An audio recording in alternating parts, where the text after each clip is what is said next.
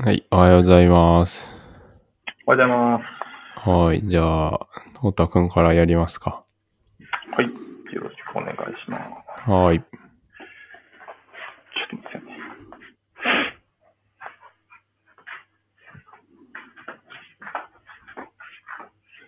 お願いします。じゃあはい7月の振り返りいきます。はい。まあ、先月は、まあ、まあ、研修医の先生の教育と、まあ、総合診療をやりながら、まあ、地域の方々とのコラボレーションをやって、あとは、まあ、医学教育のところも、まあ、診療看護師の方を含めながら、ゆっくり進めているところです。で、まあ、今月の、まあ、総合診療のところですけど、まあ、ポートフォリオの作成に関しては、まあ、継続してやっていて、まあ、今月は予防医療についてやったんですけど、まあ、だんだん研修医の先生も患者数の増加に伴って、まあ、徐々にこうなんか、ピードが落ちてる感じはありましたけど、まあ、適宜、フィードバックとか、まあ、フォローアップのタイミングを、まあ、入れながら、なんとか完成まで持っていけたので、また今日ちょっと Facebook にアップして、また評価をしてもらおうかなと思ってます。はいあペースがお落ちてるっていうのは書くのがってことですか？忙しくなってきてっていうこと。そうですね。うん、うんまあ、だんだんこう、そうですね。だんだんこう、最初の方はまあ患者さんの数も、まあそんな多くなかったんで、まあだんだん10とか15ぐらいを超え始めて、なんかだんだんこうみんな、そっちのマネジメントに手が取られて、だんだんこう書くのが遅くなってきてっていうのがありました。なるほど。あ、入院の患者さんが増えてきてってことですか？そうですね、入院患者さうんん。まあ外来も一緒にまあ増えてるので、だんだんだんだうんん今3ヶ月、4ヶ月目になってまあ大変そうだなと思いながら、なんかだから僕らのフォローアップの量も増やしていかんとなと思いながら今、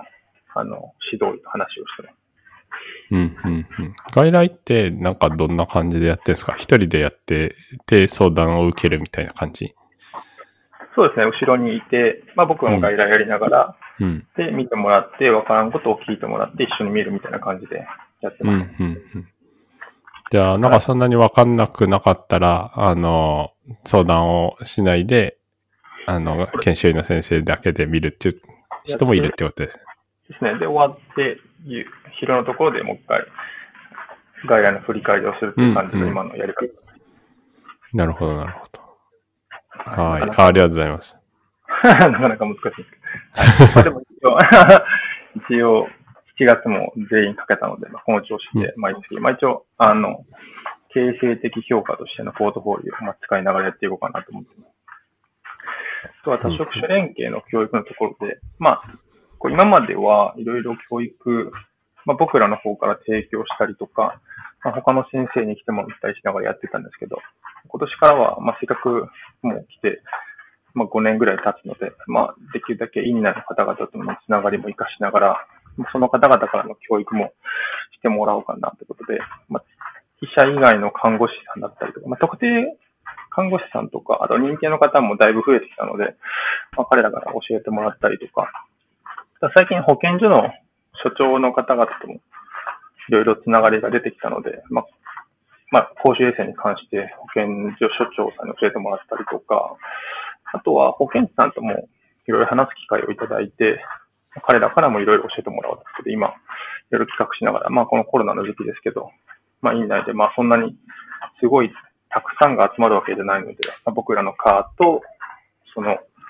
院内、院外の多職種の方々に来ていただいて、今、ゆっくりちょっと教育を進めているところです。比較的僕自身もかなり学びが深くなっているのと、院内で起こっていることも、まあその、まあ、レクチャーだったりとかの中で分かってくるので、非常にな学びが多いなと思ったりしてます。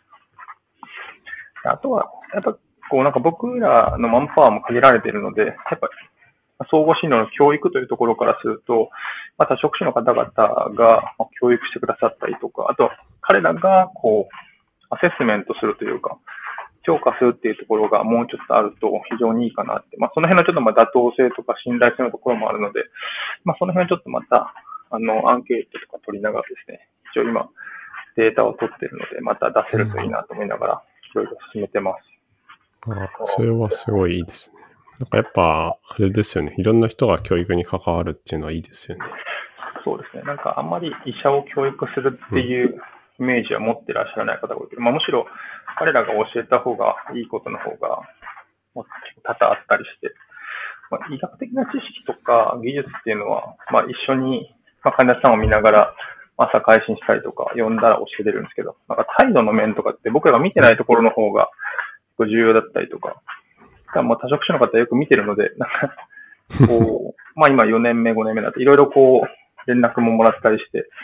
結構驚くことも多いので、なんかその辺のところに対して教育があったりすると、見てないところやっぱりわからないので、まあその辺が多分今後、まあ僕自身もそうですけど、他の研修医とか、まあ後期研修医も一緒ですけど、まあ、結構いろんな地域でやるときに響いてくるかなと思うんで、その辺をこう訂正したりとか、あとはまあ一緒に振り返りして、まあ、改善できるといいなと思いながらやってますね。うん、そうね。それやっぱすごい大きいですよね。その、態度というか。いや、見えない。僕自身も最近いろいろあの、教えていただけたりとか、まあ、結構最近、なんか、今5年目になるので、結構いろいろ、まあ、言ってくれるようになったので、非常にこう、うん、なんか成長につながってるなと思います。うんうんうんまあ、こんな感じでちょっとやっていこうかなと思ってます。ので、ちょっと少しその辺の、まあ、彼らが評価しても別に評価の質が変わらなかったりとか、むしろそっちの方がこう、研修で学びになるんじゃないかっていうところのこう疑問に対して少し、まあ、インクワイアを加えるといいなと思っております。うんなんかあれですよね、島とかも、こう、なんていうんですか、すごいみんな見てるじゃないですか、島にいると。あまさにそうですね。あなんか、いつか、うん、論文も書きますもんね。なんかやっぱりこう、うん、あそこはもうすでにこう、なんか医者とそれ以外の方、まあそれ以外の方々、住民の方がかなり強いフィードバックをくださるので、うんうん、かなりすげえこう、まあ、両極端なのかもしれませんけど、まあ、成長にかなりドライブがかかるというか、うね、まあ、こう、プロフェッショナリズムのところは、かなり伸びるのかなっていう印象を持ってます、ね、うん。そうですよね。なそれすごくこう、フィードバックが、なんていうかな、耳に入るようになってもんね。病院で働いてるとあんまりやっぱりわかんないじゃないですか。診療所のとか病院の中だけだったり、スタッフの人からだけの評価になっちゃうし、それすらもね、耳に入んなかったりするので。うんうん。やっぱ他者の視点を意識するってことですかね。いや、なんかあんまり、そうそうそう。なんか、結構離島に行く前はあんま思ってませんでしたけど、離島に行ってからはこう、なんか診療所のマネジメントか自分みたいな感じじゃないですか。うん、病院ってそんな感じがしないからあんまりこう、うん、そこまで強く思わないですけど、でもなんかその辺、職種の方よく、なんかまあ患者さんと接する機会が医者よりもはるかに多いので、まあ、その辺のところで、こう、いろいろ情報収集したりとか、評判とかを聞いたりしてるのかなと、うん、まあ、その辺もちょっとまあ、憶測なんで、ちょっといろいろ 話を聞いてみたいなと思ってます。はい、ありがとうございます。はい。次、地域ケアのところですけど、まあ、今、あの、受領行動のところで、まあ、いろいろ住民の方々とお話しさせてもらってるんですけど、と、なんか最近のこう僕のこう、なんていうんですかね、地域におけるこう、危機感じゃないですけど、なんかこういろんな図から、やっぱなんか 医者が漏れてるんですよね。なんかこう、こうなんか地域を支えるみたいなこう円が書かれたりすると、うん、看護師さんとかはいるんですけど、医療職として。なんかなぜかこう医者が消えてたりして、なんか医者はなんか相談される側みたいになって、なんかその外にいるみたいな感じがして、なんかもっともっと入っていった方がいいなと思って、なんか最初はこう受領行動教育って思ったんですけど、なんか教育ではなくて、むしろやっぱ対話、まあよく言われてますけど、対話の部分をもっと医療、医者と、まあ、その住民の方々が持つと、まあ、まあ、そっちの方が健康を上げるというか、まあ、住民の方々の疑問が減っていって、まあ、いわゆるこう主観的健康感だったりとか、まあ、自分たちの QOL を上げるきっかけになるんかなってちょっと最近思ってて、なんかその辺の機会を作れないかなってことを今、住民の方々に相談をして、まあ、できたらこう、地域の集まりとかに、まあ、ちょっと、こう、タイミングタイミングで参加させてもらって、その対話がまあ、彼らの健康につながってるということがなんか示せるといいなと思いながら今、ちょっと活動をしながら、地域実装式っていうのが雲南市にあるので、それぞれ説明に回らせてもらいながら、できたら僕も含めて、まあ、僕らの課の人間が、まあ、そのタイミングタイミングで行って、対話をして、彼らの医療とか重量行動に対する疑問に答えながら、まあ、なんかこう健康な活動ができたらいいなと思って、今、徐々に始めて、今、3、4回やらせてもらって非常に好評なので、なんかこれはできるだけ続けていって、まあそれもまた評価につなげれるといいなと思ってます。はい。あの、地域自主組織ってどういうやつですか？組織って今、雲南市が、えっと、まあ、もともと自治会っていう単位があったんですけど、それもうちょっと大きくして、まあ、小学校単位ぐらいの大きさに、こう、一つのこう、地域のマネジメントをする機関を作って、それを地域実装式って名前に控えて、一応、雲南市を5 30個ですかね、地域実装式に分けて、それぞれが自分たちの地域にとっていいことを考えて、で、まあ、市と共同しながら、この地域づくりを進めるっていう、まあ、一つの、まあ、そういうことを進める組織ですね。なんか地域包括ケアを進める的なことですか？そういうのとはまた違う。なんかもっとさらにこうなんか我が事というか、自分たちが今困っていることを相談し合って、まあ、医療も含めなんですけど、まあ、地域の、まあ、こう、なんていうんですかね、こう、困りごとですね。まあ、道路もそうだし、まあ、人が減ってるのもそうだし、まあ、いろんな問題抱えてるの。それをまあ、まあ、今まではこう市役所からトップダウンみたいな感じだったのを、自分たちでこう考えてどうしていくかをなんか探っていくみたいな感じみたいです。うん。あ、いいですね。じゃあ多分あれですよね。そこに病院の人っていうか医者が来るっていうのは結構こう珍しいっていう感じですよね。その今まではきっとないっていうあんまり感じですよね。ないんですよね。なんかでも非常にこう行くと、喜んでいただけるのと、まあ、行った研修、まあ、研修にも行ってもらってるんですけど、うんまあ非常にこう学びが大きいというか、まあ、あんまりこう病院で出くわさない疑問をたくさん、こう、出されたりとか、あとは、こう、病院にいると患者さんってあんまりこう聞き返さないじゃないですか。あんまり聞き返すのは、そうですね、そうですねって医者の言うことを聞いて、結局何も分かってないっていうことがあるみたいなんですけど、なんかここだと、もう、彼らのこう、こうセッティングで話をするので、まあ彼らのコンテキストで話をしてるからこそ、こう彼らはこう、なんかよく質問をまた返すみたいな、専門用語を使うと、こう全くこう話が進まないみたいな感じがあるみたいで、なんか非常にその辺も学びになるみたいで、いいなと思って、またちょっとこの話していこうかなと思って。それはいいですよね。やっぱ病院とか診診察室だとやっぱ遠慮してますもんね。いや、そうですね。なんか、こういう場があると、こう、まあ、いろんな先生方も、こう、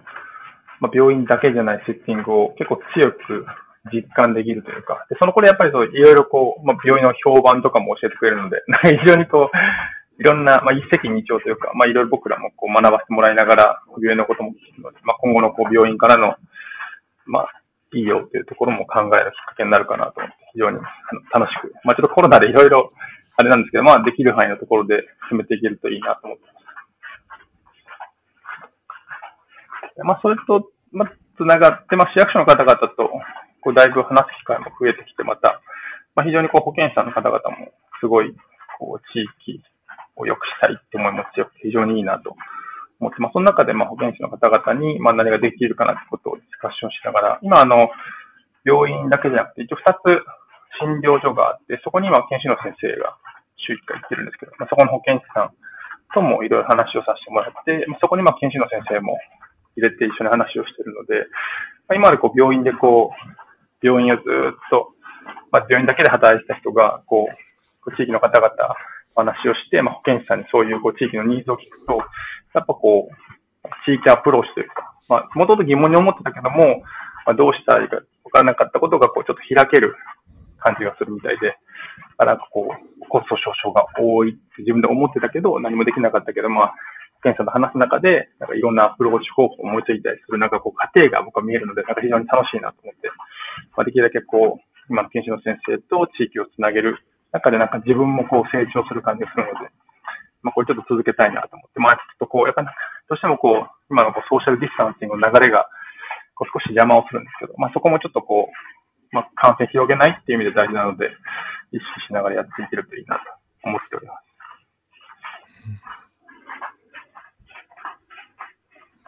なんかこう、なんていうんですかね。なんかそういう地域に例えば行くっていうか、こう、他のところに行くっていう時に、はい。なんていうんですかね。そういうところに行くことに、行くことに、なんかこう感受性がある人とそんなにない人がいるような気がするんですよ。なんかこう、あの、あ学習者の人に。で、まあ多分、その、そ、お宅のところに来てる専攻医の人とかって、まあそういうのが、そもそもまあそういうもんだと思ってきてるから、なんかこう、なんていうんですかね。あの、みんな多分そういうのにある程度関心があるのかなっていう気はするけど、なんかこう、その行かせた時に、なんかこう、それにあんまり興味がない人とかもたまにいるじゃないですか。多分そのたくさん人がいて、学習者の人がいて、みんなをなんかこう、なんて自動的に行かせるみたいになったりすると。はいはいはい。そういう時って、こう、なんていうんですかね。なんか、工夫というか、こう、そんなに、例えばそれに興味がない人が、あの、いや行っても行って逆になんていうかな、興味がなかったけど行ったらこう、気づくっていう人もいると思うんですよね。うんうんうん。いや、それは思った。なんか僕の、なんか今のその立ち位置の役割として、なんか以前、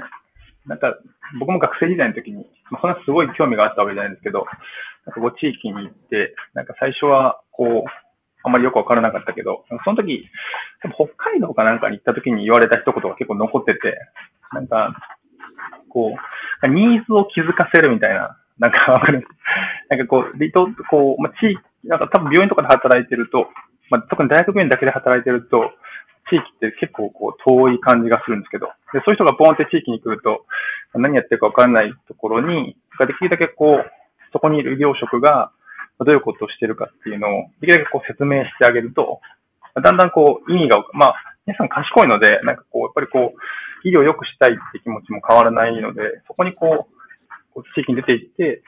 何がいいかってことを説明すると、大体みんな分かってくれる印象があって、なんかそこにこう、医療職がいかにそのなんか重要性を説明できるかというか、まあ、ニーズを理解しない人にニーズを理解してもらうっていうなんか過程を追加すると、僕はなんかここに来て、最初は結構大変でしたけど、なんか最近はこう、これ、振り返りしながら、彼らが出てくる言葉の端々をこう捉えながらですね、なんかこう、ちょっとこう振り返りをすると、なんか彼らもすぐ気づいてくれて、で、2回目ぐらい行くとみんなこう楽しく帰ってくるみたいな印象があるので、うん、まあその辺大事なのかなと思います。なんかこう、いやいや言ってても、うん、まあ多分いやいやなのかもしれないですけど、いやいや中でもそういうことが地域で起こってて、今後必要ってことをまあ理解する学びみたいなのを、ソックスの役割なのかなと思ったりしてます。今は。なるほど、ね、みんなウハウハで行くわけじゃない、うん、そうそうそうそう。なんか、そうなんですよ、ね。なんか僕らは結構楽しいって思うけど、なんかあんまり、うん、なんていうか、あの、最初からすごいそれが楽しみだっていう人いないじゃないですか。なんかこう、これしてるんだったらなんか教科書を読んでたいですみたいな人とか、なんかね、もっと病気のことを教えてほしいですみたいな人とかもいるじゃないですか。はい、はい、はい。なんかその病気のこともこう、彼らのこう、自然なこう、興味にこう、つなげるというか、なんかそこは多分ファシリテーターとか、その、教育してる側の思いとか、まあその、できることによると思うんですけど、できるだけこう、つなげるというか、なんだかこう来た時にできる、彼らのこう、ナチュラルインタル、なんか自分のこう、興味みたいなところを、こう、対話しながら見つけてて、そこにこう、できるだけこう、今、こう、地域に出した時の、こう、起こったことをつなげれるみたいなところも大事なのかなと思いながら、まあ、結構それは意識的にやってるんですけど。うん、ああ、それはいいですね。結構面白いの。糖尿病とか興味持ってたら、まあ、地域の糖尿病の話にしてみて、で、今自分ができること、できないことみたいなのをちょっと振り返ってみて、まあ、将来、まあ、その病院で助けれるのはこのくらいだけど、地域こんなにたくさんの人がいてみたいなのをこう、まあ、先生が出したこの、あの、エコロジカル、こう、エコロジーオーメディカルケアみたいな図があるじゃないですか。うん。あれを出して、こう、先生の論文も出して、こう、みたいな、なんか、僕には今一応あるんですけど、そのスライドがこう、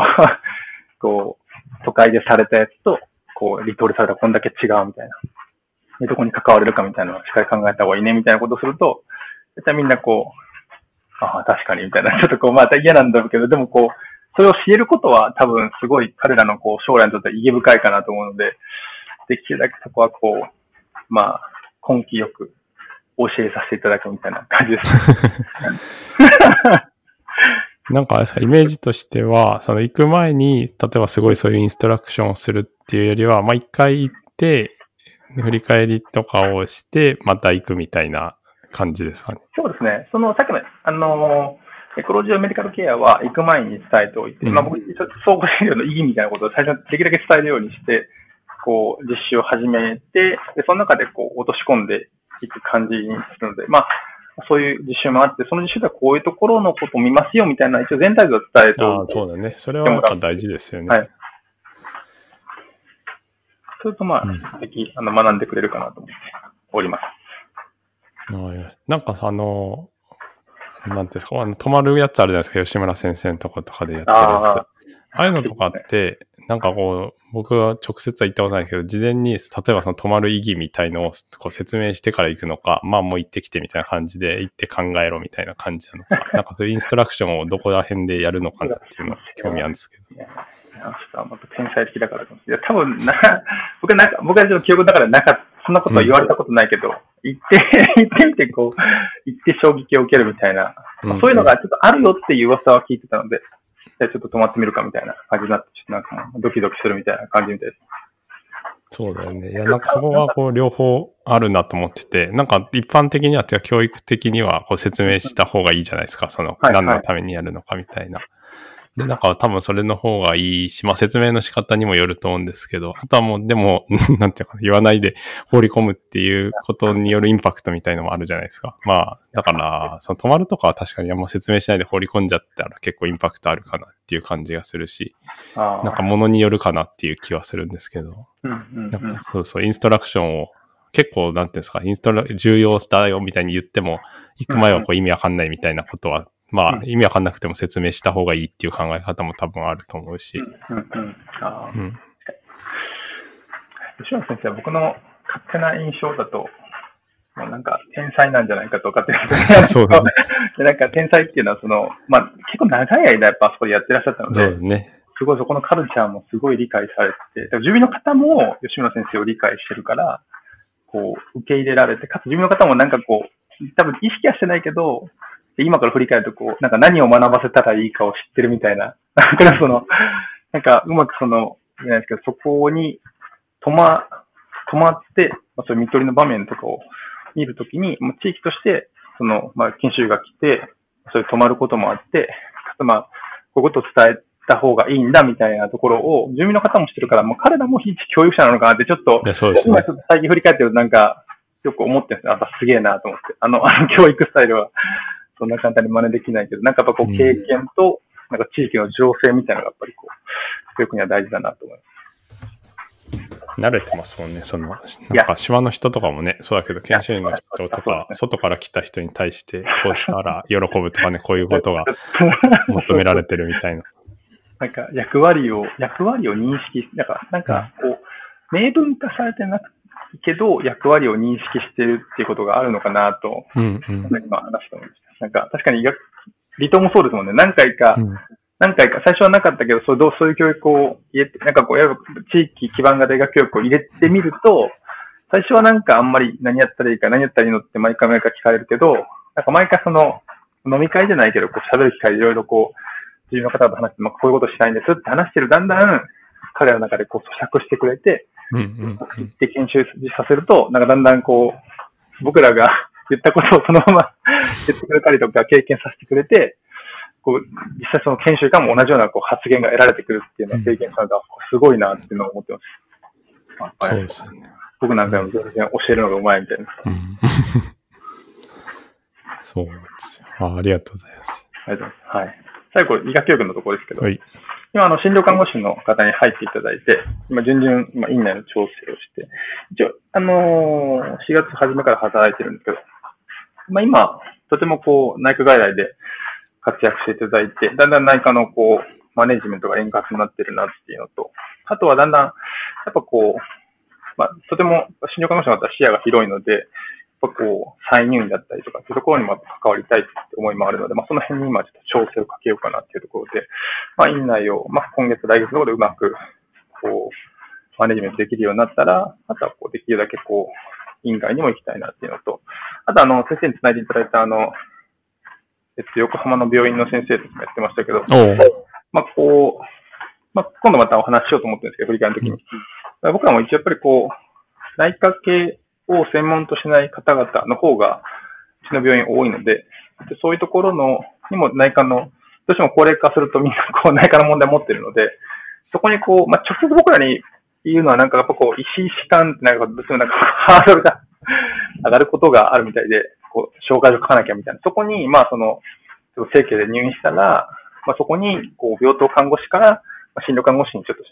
と、情報が入って、ちょっと見に行くみたいな。で、やっぱりちょっとこの人は早めにこう内科的にも入って、まあ、術前術後管理した方がいいよねっていうことになれば、僕らからちょっと見させていただくような流れになると、まあ、非常にこう、最近結構やっぱり高での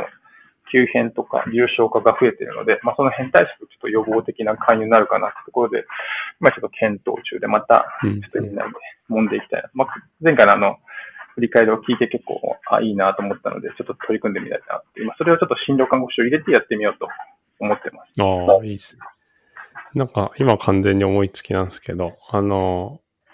そう、ヒップフラクチャーの、こう、はい、コーマネージメントみたいなことをやってるんですけど、はいはい、で、それはまあ質改善として病院の中で取り組んでいて、はいはい、でそれをレトロスペクティブに、まあ質改善の取り組みをして、こうどう変わったかとか、まあ PDCA を回してどうなったかみたいな、うん、その QI の論文にしたいなと思ってるんですよね。あ、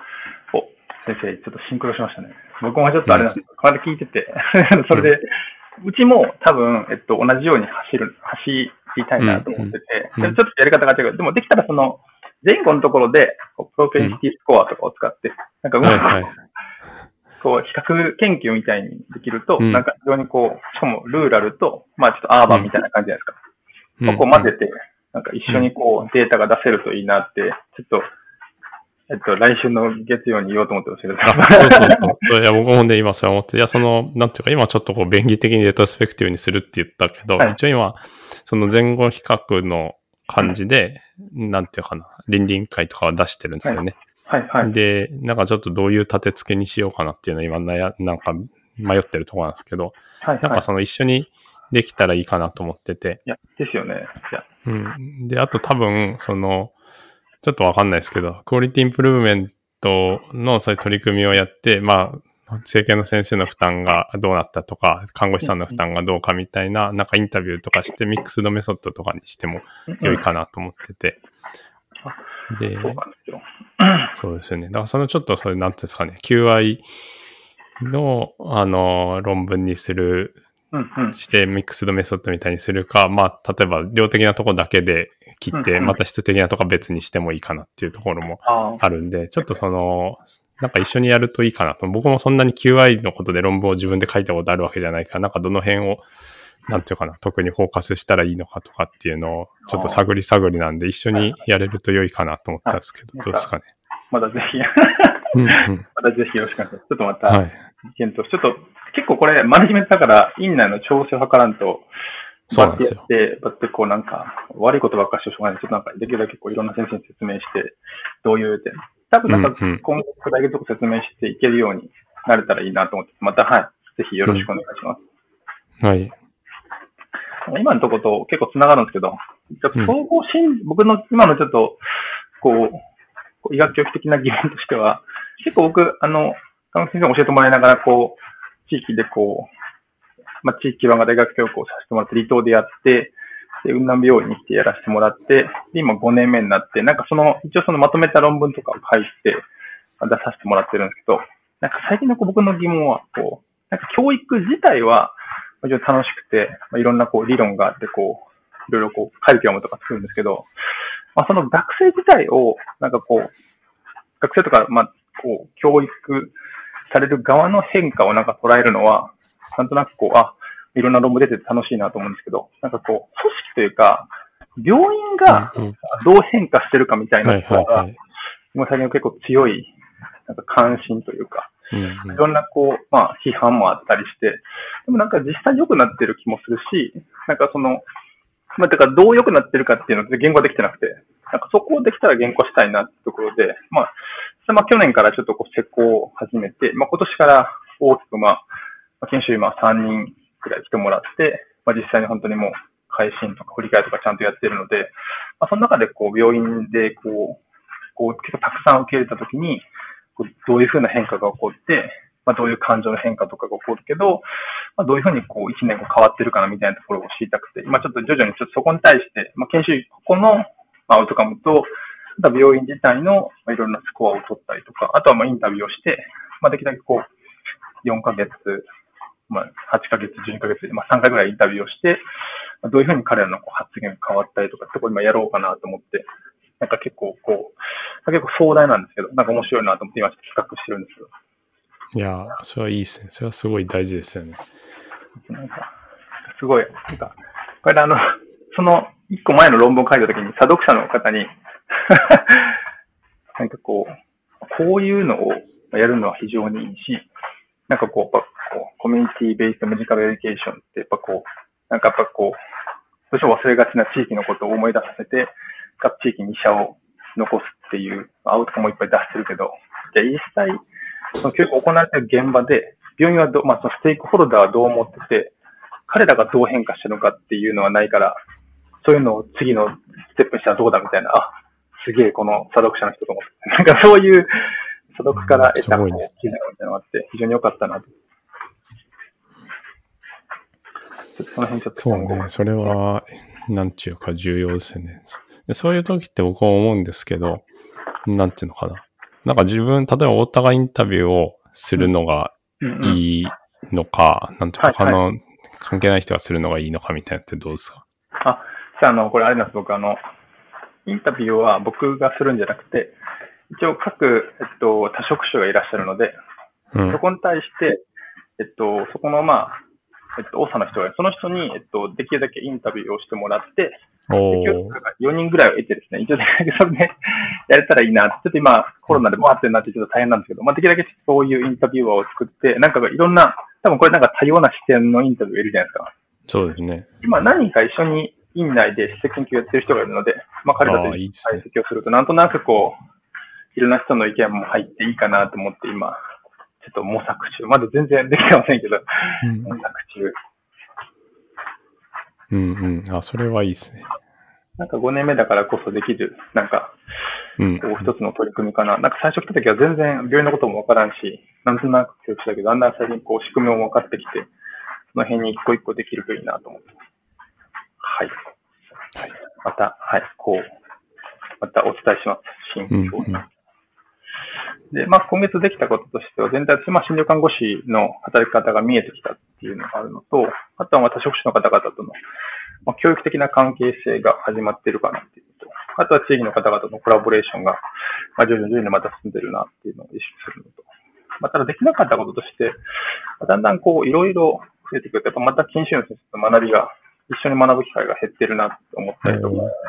あとはどうしてもそういうマネジメントのこととかをやると、ぱ臨床への時間が取れてなくて、なんかちょっとカルテを書き忘れたりとかですね。まあちょっとなんか残念だなって自分で自分に思うこともあったりとか。あとはまあコロナウイルス、非常にこう結構大変なウイルスで、かかると高齢者も重症化するので、ただまあなんかそれでなんかいろんなこと止めてしまうとですね、なんかまたちょっといろんなものがうまくいかないので、まあ、こう、こう、流行したりしなかったり多分繰り返して山が出てくると思うので、その山のタイミングと、まあ、谷のタイミングでもどういうふうに動いていくかっていうのはもっと、できるだけ意識しておかないと、なんか一喜一憂して良くないなって思ったりします。うん、うん。はい。なんかあのー、そうなんですよね。それ、すごい思ってて、なんか、うちのこの小学校とかでも、この友達のお母さんとかで、なんかこう、すごいやっぱ人によってリアクションが違うんですよね。もう一歩も外に出さないわみたいな、うちの子は他の子と遊ばせませんみたいな子もいるし、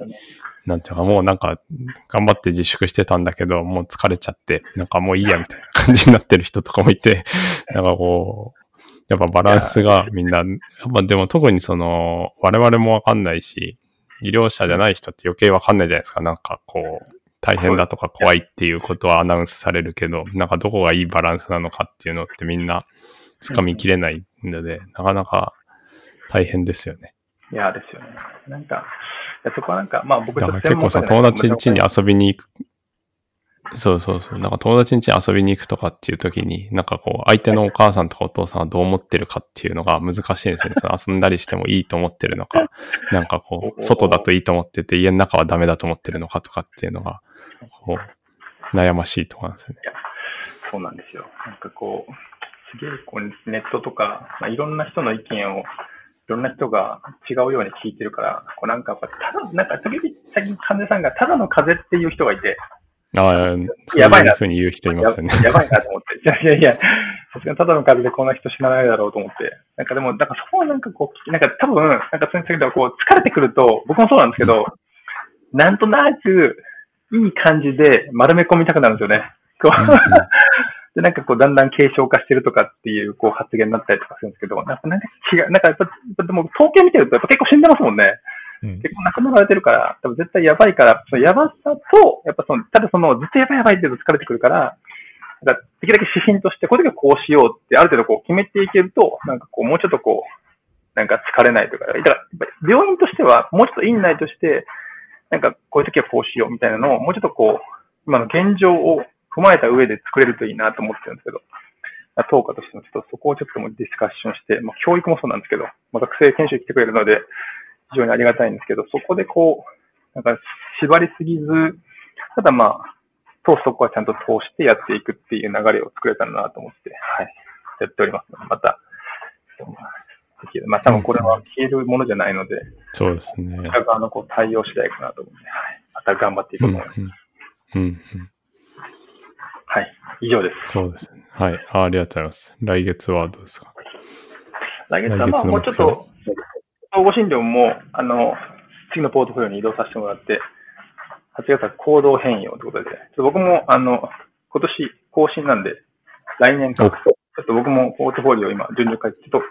今年、今月からは一緒に書こうかなと思ってですね、僕もちょっと書いて、一緒に勉強しようかなと思ってます。あとは、診療看護師の働き方を、まあ、ちょっと総合診療のカテゴリーでもうちょっと考えてみて、さっき言ったこう、QI みたいなところだったりとか、まあ、彼女自身の今後のキャリアだったりとか、考えながらやっていけるといいなと思っていると、まあ、地域に関しては、まあ、コロナも、まあ、また収まり、まあ、ちょっと他の地域はあれですけど、まあ、当地域は徐々にまた、患者さんも、減ってくるというか、まあ、いないんですけど、まあ、ほぼいなくなったので、まあ、またちょっとそういう機会を作りながら、まあソーシャルディスタンシングと、あとはまあ、重量行動のところで対応できるといいなと思ってます。あとは企業の方とも、まあ、徐々に連携も始まっているので、その辺での健康増進を取り組んだりとか、あとはまあ、野球界と多職種の方々のインタビューをちょっと始めれるといいなと思いながら画策して、あとはそれによる、まあ、総合診療の、まあ、組織への影響みたいなのもちょっと少しインクワイアできるといいなと思っております。はい。ありがとうございます。あの総合診療と地域ケアと医学教育っていうのが、はい。まあ、柱というかですね。うんヘッドピックっていうのはねを中心に。うん、うん。ですね。総合診療の中での NP は多分すごいエッジっていうかトピックだと思うので、なんか僕が今いる大学院でも NP に関心がある看護師さんで、その人自体は NP ではないんだけど、NP のこう費用対効果とかを研究したいっていう方がいるんですけど、はいはい。あのーでも結構やっぱりなんていうか急性期の話なんですよね。その、まあ、その方自体が急性期の看護師さんだっていうことはあるんですけど、ICU とかの NP の人っていうイメージで、結構なんか日本だとそういう働き方の人が比較的 NP の人だとなんか多いじゃないですか。だと思います。はい。そうそう。だからなんかこう課題で、G、あの、GP の、GP のとこで働いてる NP の人の論文とかをこう課題でみんなに読んでもらったりして、あ、こういうのもあるんだみたいな感じでやったりとかしてて、なんかその辺にね、こう、日本の NP の人も関心が増えると良いかなっていう気は、まあ我々としてはしますよね。なんか、いや、僕も、この間あの、一本ちょっと書いたんですけど、うん NP の、その、地域病院におけるアプリケーションの、もとなんかプロセスと、まうんあ、円滑なこう入れ方みたいなのを、まあ、当院でまあ入れて、医学的円滑なので、なんかその、なんか何が良かったかなっていうところを、まあ、結構、たくさんインタビューしていいんだね。う、あんまりそのトランスファービリティとか移行、なんか、いや、その、他のところでどうこうかみたいなところが、どこまでその議論されるか。まあ今、ちょっとダッシュで、なんか、査読はわからないのはあれですけど、なんかやっぱり、こう、なんて言うんだろう。ぱインタビューしてうまくいくなって思ってるところは、こう、なんか世の中的に、こう、診療看護師を医者の代わりみたいな使い方をするじゃないですか。うん、うん。なんか、麻酔科だったら麻酔かけて、なんかその医者は他のことをするみたいな。そうなんか。なんか、そういう発想で持ち込むと、やっぱこう、すっげえこう、看護側から リジェクションされるというか、やっぱ看護、看護師にとっての、なんか診療看護師みたいなところをもっともっとこう、話を進めるというか、で、地域によってやっぱそこは、やっぱこう、継続性だったりとか、地域でいかに患者さんが長く過ごせるかっていうことに、こう、関与できる看護師とか、あとはもう看護師の良き、こう、相談役みたいなところに、こう、なんかこう、どんどんこう、フォーカスしていけるかどうかが、こう、そこでうまくやっていくというか、アプリケーションしていくためのなんか、コツなのかなってちょっと思ってて。ので、急接近どっちかというと、こう、なんかどんどんこう、医者、医者、医者、医者側によるというか、なんか医者の代わりに何かをやるとか、なっていくんですけど、なんかそこにこう、看護の要素をどこまで入れるかっていうのは大事かなと思って、今ちょっと、今いる看護師さんともディスカッションしながらやっていったところです。なんか非常に僕はなんか今言われたようにこう、いかにこうコミュニティホスピタルで、こう診療看護師が活躍できるかってところを、でむしろだそっちの方が絶対ニーズが高いと思うんですよね。なんか 医者も増えて、なんか看護師も増えて、で、死のだんだんこう、人口も減るのになんかこう、いろいろこう、なんかバラバラだなと思ったりして。でもなんか地域はこう、地域でこう、こう、結構、地域で過ごせる時間を長くしたいって方がたくさんいる中で、なんかこう、どうしてもその、診療看護師もなんかどんどん急性期に偏在していくと、なんか、いまいちうまくいかないんかなと思いながら、なんかできるだけその、今おっしゃったように、こう、GP とかコミュニティホスピタルで活躍する診療看護師っていうゾーンを出していけるといいなと。まあいろいろこう、まだ少ないんですけど、今この看護師さんと相談しながら、いろいろアウトコム出せるといいなと思ってます。また出たらお伝えします。あありがとうございます。それはすごいいいですよね。なんかこう、看護だっていうことだと、多分その看護師さんでやりたいっていう人も増えると思うんですよね。なんかその、わかんない。僕の顔、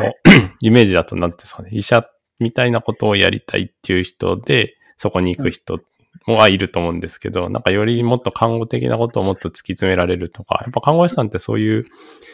なんていうんですかね、あの、継続的に見るとか、生活にとってプラスになることをしたいっていうモチベーションってすごくあるじゃないですか、看護師さんの中に。そうですね。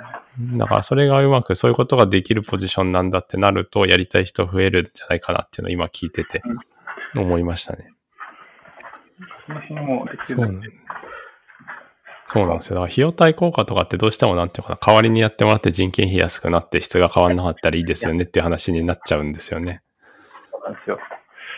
だったらじゃあなんか安い医者育てればいいんじゃないか。なんかそうです。あれもそのディスカッションしたときに、いや、診療看護師だから、その、診療看護師なので、看護師っていうところはどこですかっていうなんかディスカッションしたときに、やっぱなんか止まるんですよね。なんかだんだんその、特定行為っていうところにフォーカスされすぎて、なんかやっぱその代わりにやってる感が出てきて、代わりにやってるだんだんこう、やっぱ看護とのなんか隔たりを感じるというか、呼ばれてる内容が研修みたいなやつなんだ、多分きっと、この主義やってくださいとかって呼ばれ始めると、やっぱ面白くなかったりとか。そこにこう、移行期ケアっていう、なんか最近よく使われる言葉があるじゃないですか。なんか移行期ケアみたいなところを、なんか組み込んでくると、やっぱこう患者のファクターが入ってきて、患者の背景が分かって、かつこう看護的な要素と医療的要素も入るから、あ、私はやっぱりその看護と医療の間に、をうまくつなげれるんだみたいな、そこモチベーションつながるっていう話があったので、まあその辺ちょっとまだちょっとうまく文章化できてないので、まあ、次のちょっと論文のところでまた文章できるといいなと思って今、検討してますね。すいません。ちょっと、またゆっくりするの。うん、あありがとうございます。いや、それすごい大事だと思いますね。やっぱ看護、看護だっていうこととか、まあ看護とは何かとかっていうことっていうのはすごく、あの、大事ですよね。はい。まさに。ちょっと頑張ってうん、それはなんか確かにそういう方向性の方がいい気がしますね。ありがとうございます。いや、ありがとうございます。いやじゃあちょっと僕の。はい、よろしくお願いします。えっ、と、まあ、今月の振り返り。で、一応今月の目標としては、えー、横浜市のなんかデータベースがあるんですけど、はい、えっ、と、それを大学と市役所でなんか連携するっていう協定みたいなの、覚書きっていうんですかね。僕なんかこう、非常にそういう言葉遣いがいろいろあるんだなと、覚書きってなんだろうなと思いながらやってるんですけど、なんかこう、それを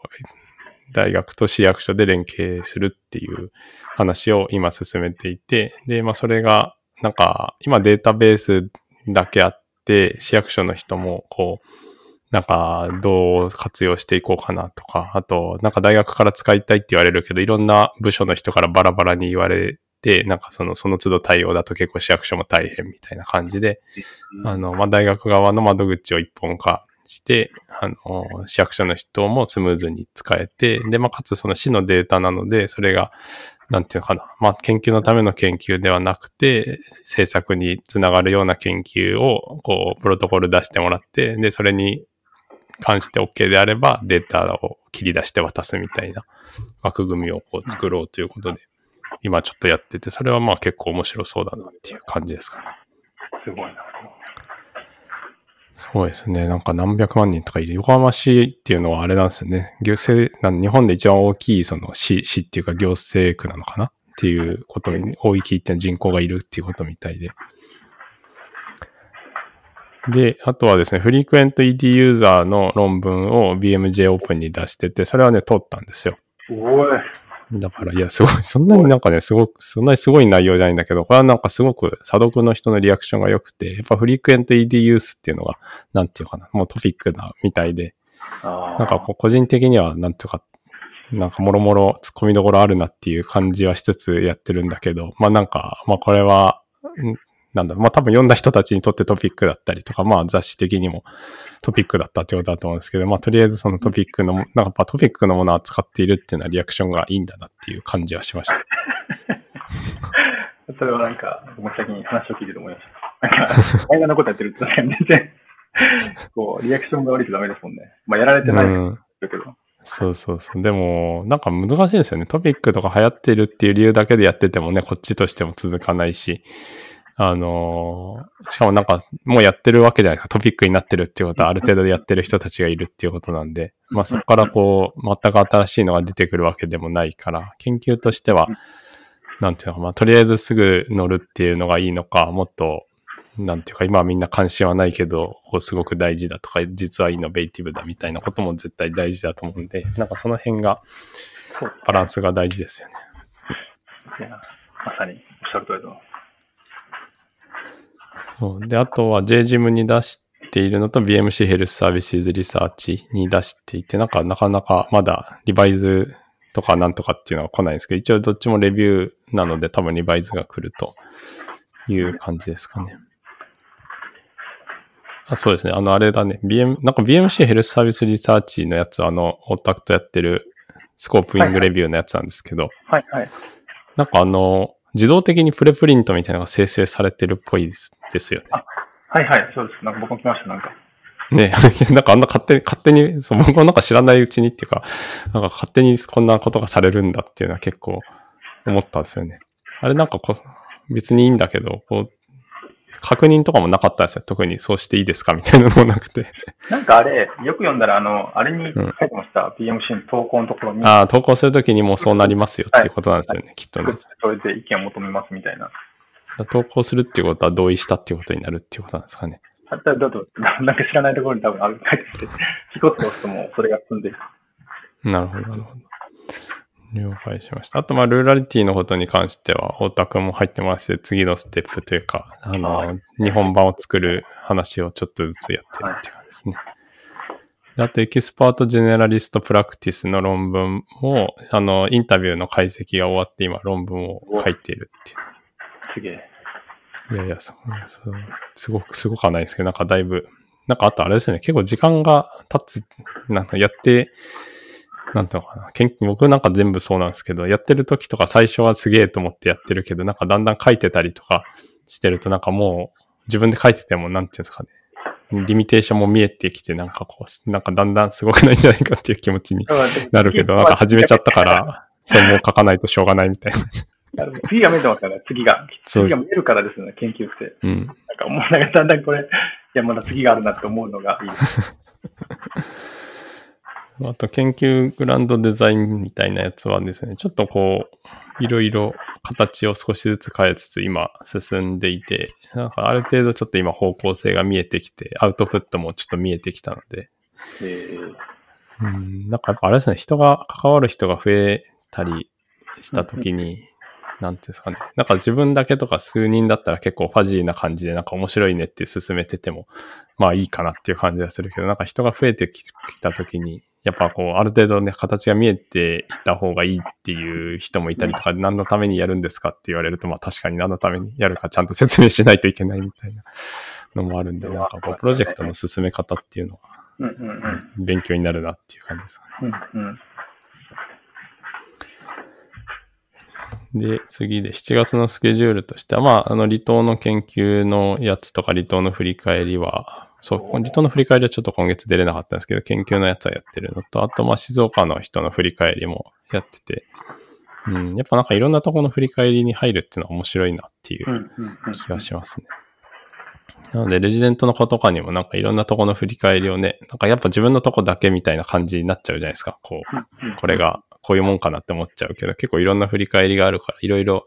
見たらいいよって言ってて、今結構オンラインでみんなズームとかでどこのプログラムをやってるから、なんか見ようと思えば見れるじゃないですか。お願いして OK だうんったら。だから、なんかまさにいいんじゃないかなと思って。確かに。で、あと、イレギュラーなのとしてはですね、なんか東大の国際保険みたいな大学院。の、なんかちょっとこう、知ってる人が行ってて、そこのミーティングになんかいろんな経緯があって、なんかちょっとミーティングに参加するっていうのがあったんですけど。あの、日本語のスピーカーじゃない人も学生とか先生でいるからなんですけど、全部英語でやってるんですよね。日本の人も、あの、みんな英語で喋ってて。で、なかなかこう、すごいさすがだなっていう感じでしたね。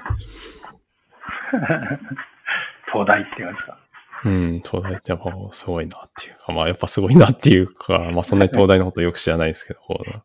すげえなっていう感じですね。で、何でしたっけ？あ、そう、学習ログとしては、僕も、そうですね、研究のことは、なんか、他の先生の授業に出たりとか、結構こう、新しいところに触れることが多くて、まあ、診療も、あの、ちょこちょこ勉強しているっていう感じですかね。で、学習ログのとこで、あとなんかこの、僕あんま知らなかったんですけど、腕神経双炎お、いいですね。そうなんですよ。これあ、ペーソナリターナーですね。ん？あ、そうそうそうそ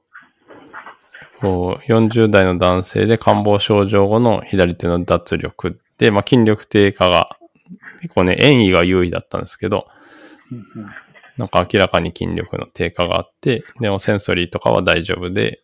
で、まあ、他の部分は筋、まあ、今んとこは筋力低下なくて、左手だけっていう感じで。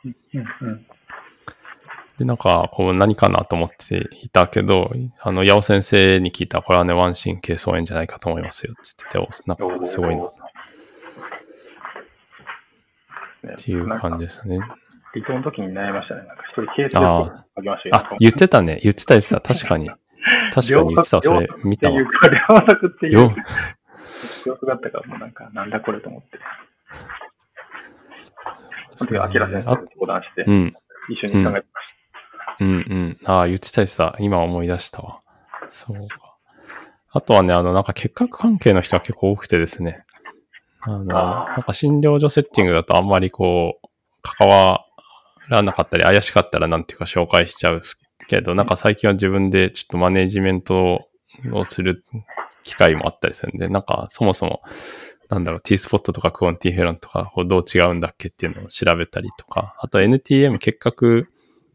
か NTM かとか、まあ NTM ですって診断されてる人とか多くて、NTM のマネジメントとかも結構ファジーじゃないですか。た。いやー結構難しいですよね。いつ治療するかは、結構、そうそうそう臨床にったりしますね。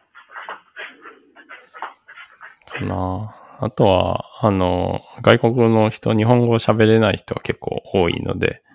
あの、なんか面白かったですよね。イン40代の男性で、インドって言ってたかな？インドだかパキスタンだかの人で、なんかこう、最初、なんかとにかく東大病院に紹介してくださいって言って、全部、全部調べてもらいたいから東大病院に紹介してくださいって言ってて、なんかこう、東大病院に紹介しても全部調べてもらえるか、わかんないし、まあ全部って何なんだろうな、みたいな感じだったんですけど、あの、で、なんかその人は、なんかお腹がちょっと調子が悪くて、で、なんか、その同、同僚じゃないけど、一緒に日本で暮らしてる別の同じ国から来てる人が、なんかいろいろ調べて同じような症状でいろいろ紹介されて、なんか東大病院でいろいろしてもらったら良くなったっていう、こう、経験があるみたいで、だから自分もそうしてほしいっていうことみたいだったんですけど、まあなんか診察したりお話を聞くとこうガードじゃないかなっていう感じで PPI を出したらなんか良くなって、でもまあちょっと東大病院紹介してもいいけど、まあ一回ちょっと飲んでみて良くならなかったら紹介するから、まあまずちょっとやってみましょうって言ったらなんか別にそれはじゃあ OK みたいな感じになって、あの、でなんか次来た時はすごい良くなったから良かった良かったっつって別に東大病院行かなくていいっていう感じね、なんかやっぱその受領行動のバックグラウンドにある、なんていうんですかね、こう医療機関の使い方とか医療機関に関してのエクスペクテーションとかも多分国によってとか、その移民であることによってとか違うじゃないですか。日本の人と。それはすごい面白いなというか。で、なんかなかなかそのコミュニケーションがうまくいかないとそのエクスペクテーションを引き出すっていうのも難しいし、あの、なんかね、それを表出してくれるかどうかっていうのも多分人によってとか国によってとかいろいろ違いがあるんだなっていうのを感じますね、すごく。なんかあの、フィリピンの人は結構来るんですけど、フィリピン、まあその、あんまりフィリピンだからって言ってくくってもよくないですけど、なんかフィリピンの人は英語も上手だし、なんか比較的、なんていうかな、こう、いろいろストレートに、まあストレートに言ってるのかわかんないけど、結構いろいろ喋ってくれる人が多くて、その自分のエクスペクテーションみたいなのをね、言うことが多い。ああとはなんかあの、そう僕もあんまり自分でプロペンシティスコアマッチングとかプロペンシティスコアを自分の研究で使ったことはなくて、なんか概念としてだけ知ってるっていう感じなんですね。この間授業で扱われてるのを聞いて、なんかそれは僕が今まで本で読んだり聞いたことのあるプロペンシティスコアの説明の中で一番わかりやすいなと思って、あ、なんかなんとなくこういうことなんだなっていうのが分かったっていう感じ。いや、プロフェプロフェンシスコマッチングってなんかこう、あれですね、こう、僕も最近ちょっと勉強して、なんかちょっと使ってみたりしたんですけど、やっぱこう、あれですね、こう、概念が多すぎて、なんかあれですね、こう、うん、1対1マッチもすることもあるし、1、2もあるし、しかもこう、時間でマッチさせたりするじゃないですか。あの、ジャマとかで広げてる論文とかだと、なんか時間でマッチさせると、なんか N 数が減らなかったりするじゃないですか。うん、最近こう、なんか、統計の からくりってすげえなと思って、なんかこう、すごい。あれでなんかなんとかなる、なんとかなるって言い方おかしいですけど、こう、うん、いわゆるこう、RCT じゃなくても、なんかこう、できるみたいな。この間の、なんか先週のジャマに出た、こう、RRD でしたっけ？なんかこう、あるじゃないですか、こう、こう、なんか制作とかってこう、どっかでバーンって切れるじゃないですか。で、新しいのが始まるのの前後比較も、なんかその、他の職を使うと、なんか RCT のようになって、比較できるみたいなことが書いてあって、なんかこの、あなんかそういうことを知らないと、論文、こううまく見せれないんだなって思ったりしました。いや、そうなんですよ。それやっぱり、なんか結構僕はもう限界があるなっていうか自分で全部カバーするのはちょっと不可能だなって最近はもう思っていて、なんか詳しい人に聞くのはいい。とか、まあそういう人とのアクセスがいいっていうのが大事かなっていうか。あれですか、その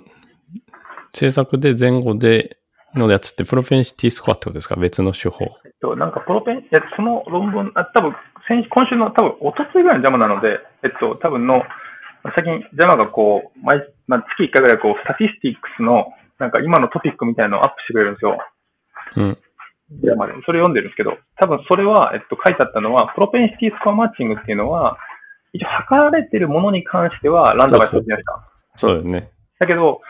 それ以外見てないから、RCT に戻るって絶対ディスカッションに書くんじゃないですか。うん。だけど、うん、それ以外の、その RR、なんか、忘れたんですけど、その方法を使うと、その、測られてないものも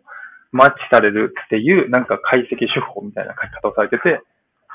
ああ、別の、あれでしょその、なんだっけ、プロペンシティスコアじゃなくて、その制作が出たとこの前後で、はい。あの、その前と後の人は、その制作のこと以外はすごく近い集団なんじゃないかみたいな、っていうことで、やる、やるやつでしょ。そうそう、はい。そうそうそう。あれはね、なんつったかな。僕最近、あれだ。えっ、ー、と、回帰不連続デザインみたいなやつかな。リグレッションディスコンティニティデザイン。あ、そうそうそう。RD、ん？あ、そうそう。RDD ですね。あ、その RDD だ。うん。あ、そうそう。なんかそういうやつだよね。そうそうそう。あれもすごいなと思って。うん、うん。面白いなと思って。そうそうそう。そうなんですよ。えっ、と、で、なんだっけ、あとそう、 patient public involvement。そのリサーチに patient、リサーチだけじゃないけど、まあ政策とかリサーチに patient の人に入ってもらう、当事者の人に入ってもらうはいはい。っていうのをね、この間患者会の人がなんか授業に来て話してくれてるで、なんかやっぱ患者さんの側から見たその patient public involvement みたいな話をしてて、あの、それはすごい面白かったですね。結構その、えーなんか、A メドとか大きいグラントの中でもそういうのをやろうっていう取り組みがあって、で、患者会の代表とかそういう話ができる人が呼ばれて、その策定に関わってるんだけど、やっぱやってる途中で、なんつうのかな。なんかだんだん変わってきちゃうっていうか、多分リサーチをする側の人にそこまでのリテラシーがまだないから、なんかこう、いや、そんなに患者さん入ってきていろいろ言われたら困っちゃうみたいなのを 結構なんていうか趣旨が変わってきちゃったり、なんかあんまり提言がドラスティックなことは言えなくて、なんかおとなしめになっちゃうとかですね。なんかなかなか大変だなっていう感じだけど、その方が言ってすごい、やっぱすごいなと思うんですけど、その患者側としても、なんかそういうとこに参加したときに、やっぱみんながうまくその、うまく参加できるわけじゃないじゃないですか、当然患者さんだから。なんてそういうことどこで話す、話し方とかを学んでるわけでもないので。うんうん。で、なんかその自分の経験、自分のなんか病気の経験だけをこうずっと言っちゃう人がいたりとか、権利を主張するだけになっちゃう人とかもいて、なんか建設的にその患者さんの視点を入れて、ガイドラインとか研究を良くするために建設的に意見を言うっていうトレーニングとかを、あのーなんか、他の国、アメリカとかヨーロッパとかだとそういう講習があって、それを受けた人がそこに入るっていう形みたいなんですよね。おそうなんだ。そうそう。だ、それすごいなと思って。で、その人アメリカの学会とかで普通に自分で行ってて、なんかいろいろそういうのを勉強したりしてて、日本でもそういう取り組みをしてるっていう感じで。面白いですね。うん、それはもう、なかなか患者側も、その、なんていうか、自分の、建設、自分のっていうか、あそうそう、それが面白かったんですけど、自分の意見じゃなくて、患者 としての、なんていうかな、個人の意見じゃなくて、患者さんとしての視点みたいなのを代表して言うっていうか、客観的にっていうか、まあ、ある程度こう、あの、一人の意見じゃなくて、患者さんにとってどういうことが必要かみたいなことを。建設的に言える能力がそこに参加するために必要だっていう話をしてて、そういうことがなくて感情的に喋っちゃったりする場合があるので、そうすると、あの、研究者側とか行政側の人が引いちゃって、なんかこう、やっぱ患者さん入れると大変だみたいになっちゃうっていううんうんうんので、それは良くないっていう話をしてて。おーすごい。すごいまさにあれですね、今のこうパブリックヘルスの最先端ではないけど、でもシステムズアプローチって、システムズセンキングって最近なんか流行って、流行ってもうんだいぶ前からですけど、なんかあん中でやっぱりそう、医療の中ではこう、患者さんはステークホルダーじゃないですか。うん。なんかやっぱりこう、パブリックヘルスのインターベンション、どうしてもそこが抜けてしまったりとか、うんそ。このコミットメントをどう取るかってやっぱ大事だったりするじゃないですか。だからそれを研究に入れてなんか最大のこう、コミットメントですよ。なんかこう、いや、こう、その、どうしてもその、いいいようにかかると、そこにこう、ナレッジギャップが生じてしまって、なかなかこう、コミットしてくれないけど、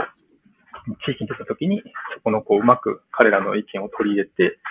こう、研究していくというか、で、そこでなんかこう、どう喋るかっていうのは、なんか今のやっぱ議論の的なのかな。僕も今はこう、地域で話してても、やっぱ、なんか繋がらないところが、まあなんかしかも僕もうまく説明できなかったりするので、で、かつこうなんか、なんか大将軍とか資格とか、なんか、うん 普通に聞いたらなんかあれですよね。僕も最近こう言われたんですけども、なんで対象、なんでそんなにこう、いちいち何もしない期間が必要なのみたいな、こう、やっぱなるじゃないですか。確かに。確かに、いや、いやまあそうなんですよね。やなんかそういうのってやっぱ、なんかやっぱり医療、なんか言いにくいんじゃないですかね。やっぱこう、そういう場で、どこを対、なんか対象してみたいな。そう、でも全然こう、もっと、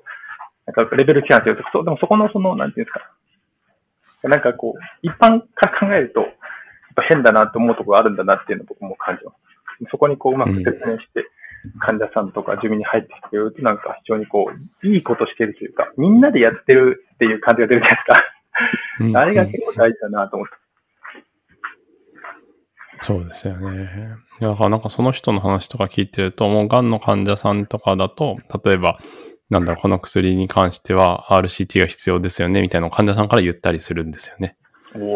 だからそういう対象とか介入とかっていう概念はもう通に勉強していて、で、これに関しては RCT があった方がいいとか、これに関しては費用対効果のこともやった方がいいとか、なんかこう、コストがこの薬は高いからやっぱ他の医療政策に関する影響も考えた方がいいとか、なんていうか、医療費全体の中でこの薬の位置づけを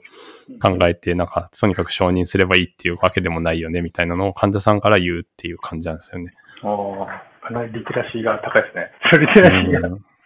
いや、すごいですよ。すごいな。ということでですね、読書ログとしては、えっ、ー、とね、あ、そう、社会的弱者への診療と支援っていうなんか、分厚めの教科書みたいのがあって、それはなんか面白かったですね。こう、バルネラブルな人に関しての教科書みたいな感じで。であと、津川先生のあの、医療経済学の本あ、これは、そうそう、これにもなんかあれ出てたよね。なんだっけ、あの、回帰不連続デザインみたいな。そうか、これで読んだ。なんかこれが比較的わかりやすいなっていう感じがしましたね。医療経済学もし、僕なんかこの間、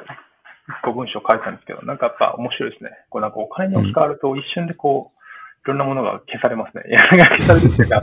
こう、それまでのこうなんかいろんなプロセスとかがないじゃないですか。でもなんかやっぱり見た目いいっすよね。見た目いいというかこう、ワンクオリ上げるのに、こんだけのコストかかったみたいな。で、一般的には、ワンクオリあたり、こんだけのコストになったらいいとされてるみたいな。UK では。っていうとこう、なんか議論が 考察のとこ、ここなんか、いい感じだよね。うん。なんか確かに。なんか、やっぱ、なんか、そこにミックスメソッドは確かにいいですね。それプラス、質が入ってくると、あ、なんかそういうプロセスなんだってわかるから、面白いなと。そうだね。それの意味とかね、意義みたいのとか、そのメカニズムみたいのが、なんかわかんないと、やっぱこう、それだけだとちょっと難しいですよね。じゃあ、絶対それやった方がいいのか、やんない方がいいのかっていうのは。副産物が見えないというか。そう、でも結構ね、なんかその、なんか今いるところに一緒にいる、なんかその医療経済とか費用対効果の専門みたいな先生がいるんですけど、はいはい、その人の話を聞いていると、こうかなり、なんていうかな、本当にただその、さっき言ったみたいなワンクオリー上げるのにいくらみたいなことだけじゃないっていう話はすごいしてるんですよね。だから結構、話がいつもなんだろう、まあ長くなるっていうか、あの、それやっぱいろいろ考えて、まあそう、なんか結構特にその、なんていうんですかね、僕、こう研究という形に落とし込むときって、まあ、シンプルに話をしたりとか、なんかじゃあ費用対効果が知りたいですみたいになるじゃないですか、リサーチクエスチョンとしては。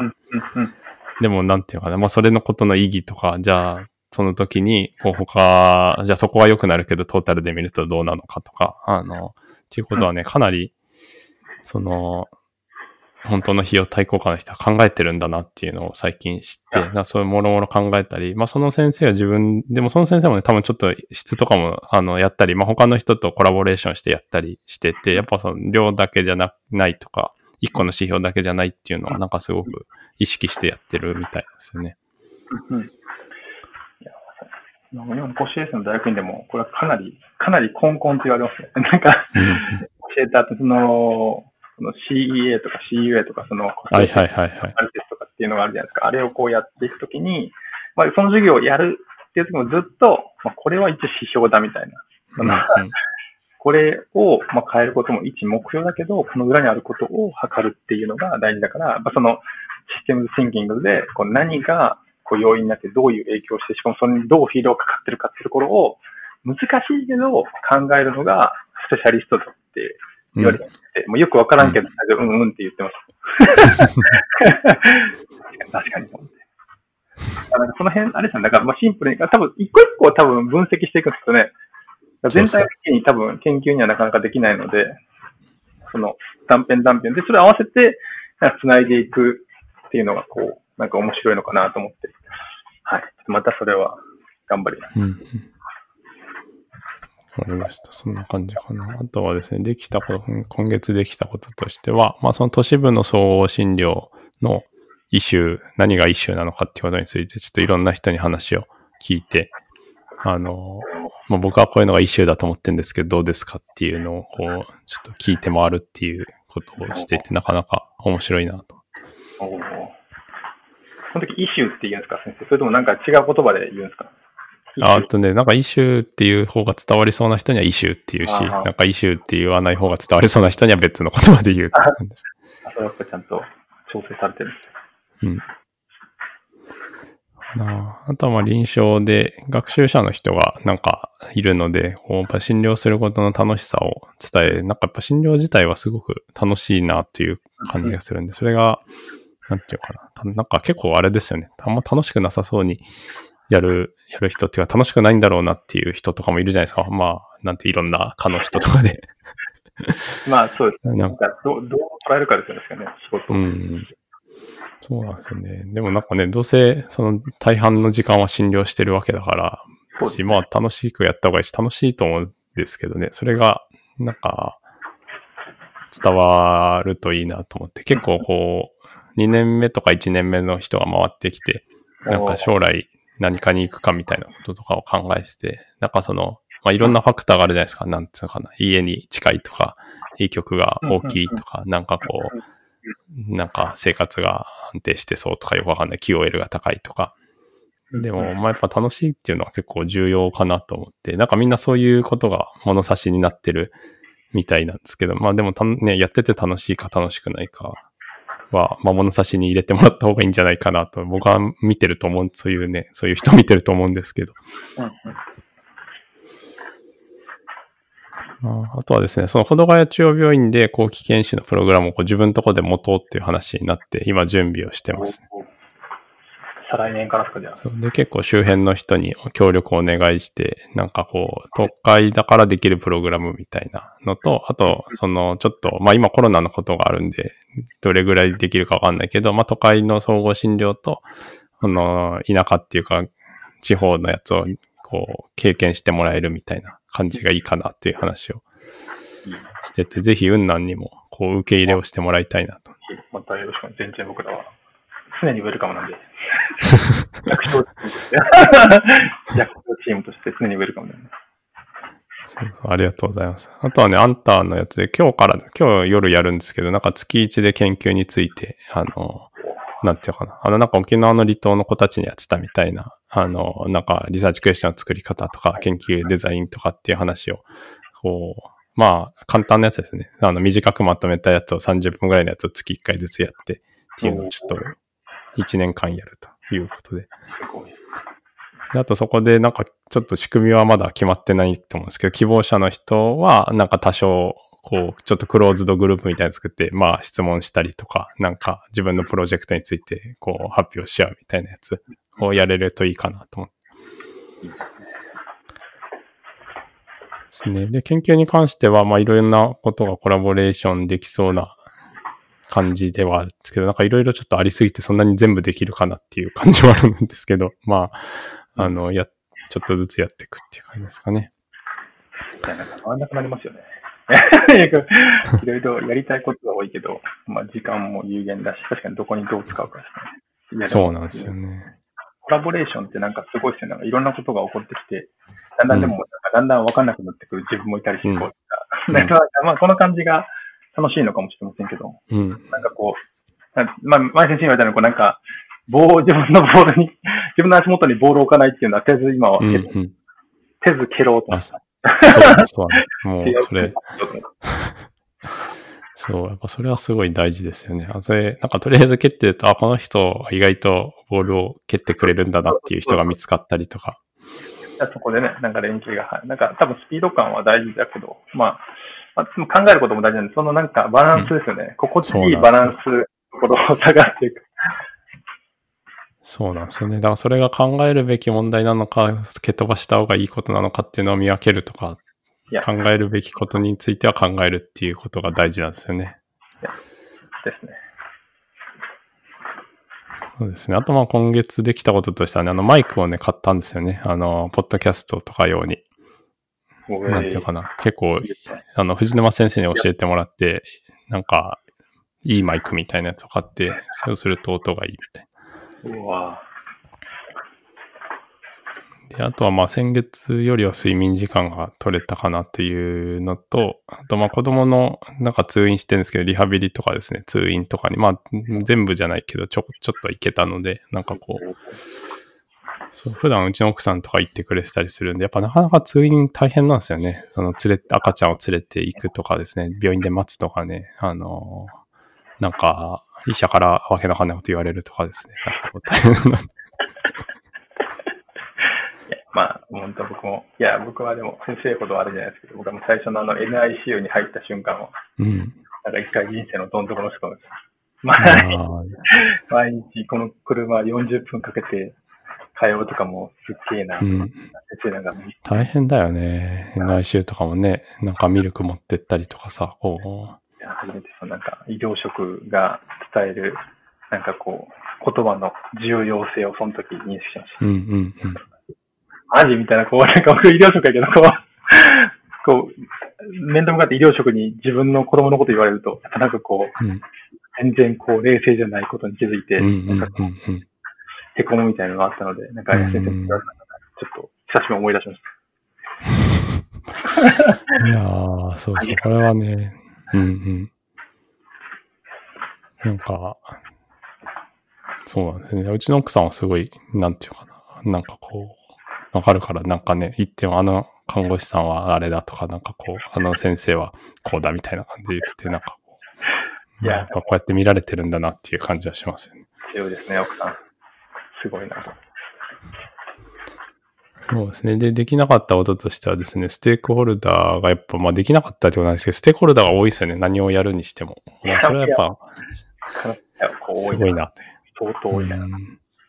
そう、島とはだいぶ違いますよね。やそうですステークホルダー。調整が多いですよね。何か根回しみたいなのは。まあ、日本とあなんか、結構、どこが、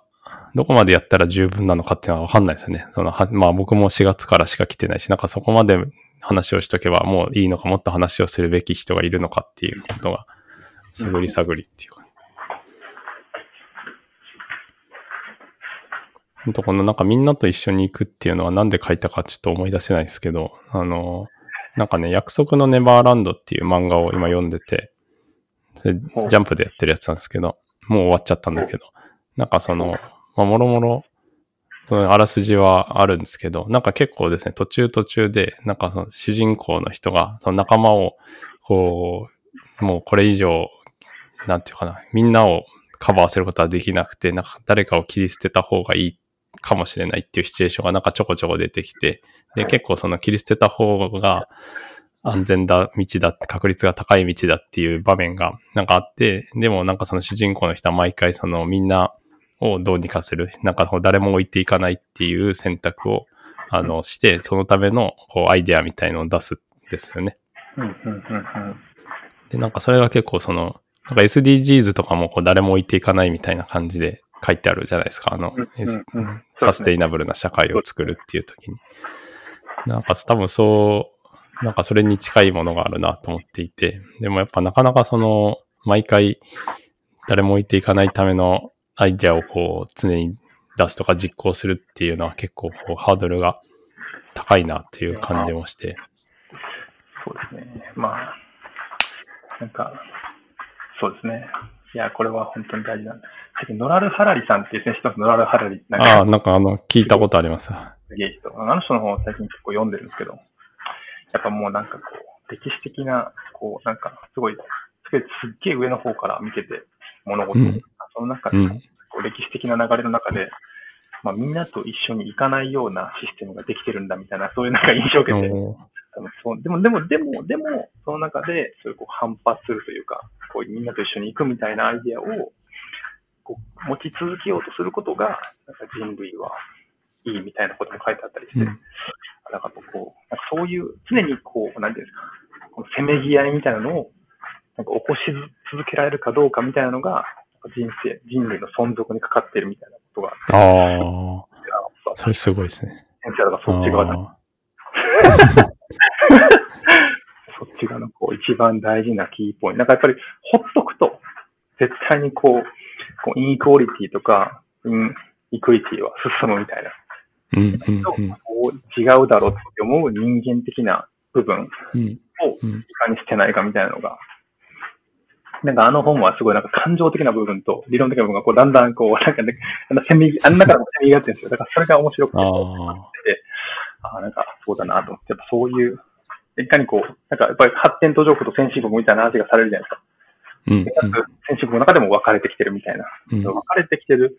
一番方法のところをこう経済的にこう一緒に進めるようにしようと思い続けることが大事だっていうのが、うんやっぱりと一緒に行くっていうことです。なんかピンときましたああ、なんかね、あの、三体っていう、た。はい。なんか三三体って知ってます？わかんない。3体。三体、スリーボディプロブレムっていう、なんかその中国の SF があるんです小説なんですけどね。で、それはなんか中国ですごい売れて、今世界中で売れてて、日本語、結構ちょっと前の小説だけど、日本語訳は最近出たんですよね。うん。で、それなんか分厚、すげえ分厚いやつが3冊あって、まだ日本版だと2冊目までしか出てないんですけど。そのなあそうそう、なんか第、なんちゅうのかな、だなんかい1部、2部、3部あって2部までしか出てないんですよね、日本だと。うんうん。で、なんかき僕は今2部を読んでて昨日読み終わったんですけど、それも、なんていうんですかね、あの、そういう話なんですよね。あの、なんか宇宙人、SF なんで、まあ宇宙人とか出てきたり、宇宙人が攻めてきたりするんだけど、なんかその時にこう、あの、なんつうのかな。なんかこう宇宙人と地球人とか他の宇宙人同士が、なんかその滅ぼし合う方がいいのか、なんか他の道があるのかみたいな話で、あの、なんていうのかな。なんか結構こう宇宙的にはなんかもう、なんか見つかる前に滅ぼした方がいいみたいな感じの方がこう生存戦略としていいだろうっていうことが原則としてみんなが思ってるんだけど、でもそうじゃない道があるんじゃないかっていうのをこういろんな人が模索するっていう。で地球の中でもなんかもうそんなのは宇宙人なんてみんな殺しちゃった方がいいんだみたいな人もいるし、なんかそうじゃない道がないのかっていうのを模索するけど、なんかそうじゃない道を模索してる人とかなんか裏切り者みたいに言われたりとか、こう何言ってんだみたいな感じになったりとか、まあそんな道はそもそも不可能なんじゃないかとかっていうのがなんかこう、あの、延々と地球人たちがこう悩むみたいな感じの話なんですけど。えーすごいな。まあだからその辺やっぱ、なんつうかトピックですよね、きっとね。ああですね。いや、なんか、か楽しいっていう言い方ですけど、なんかやりがいがありますよね。その、うん。うん、うん。の